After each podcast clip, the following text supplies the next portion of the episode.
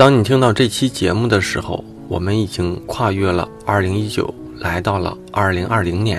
很多人呢，都会在这一年给自己过去的一年做个盘点，做个总结，或是许个愿望。照例呢，我也应该给咱们节目做一个二零一九年的节目回顾。可想来想去，似乎回顾不重要，能继续和大家陪伴前行才重要。而且相比于自然年哈，对我和大家来说，像一百期、两百期这样对我们节目专属的期数的数字更加的重要。所以呢，我就不在节目里做这样的总结跟回顾了哈。说不定明年会做。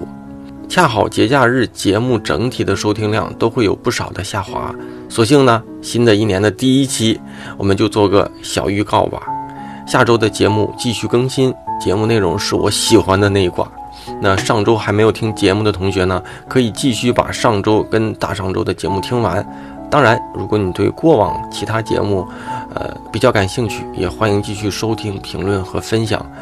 这两天呢，我会敲定分享和评论的同学，继续承诺上周送大家的这个签名和周边的礼品哈。最后呢，祝大家二零二零年开个好头，节日快乐！无聊的时候记得点开大宝对话设计师，让我给你说话听吧。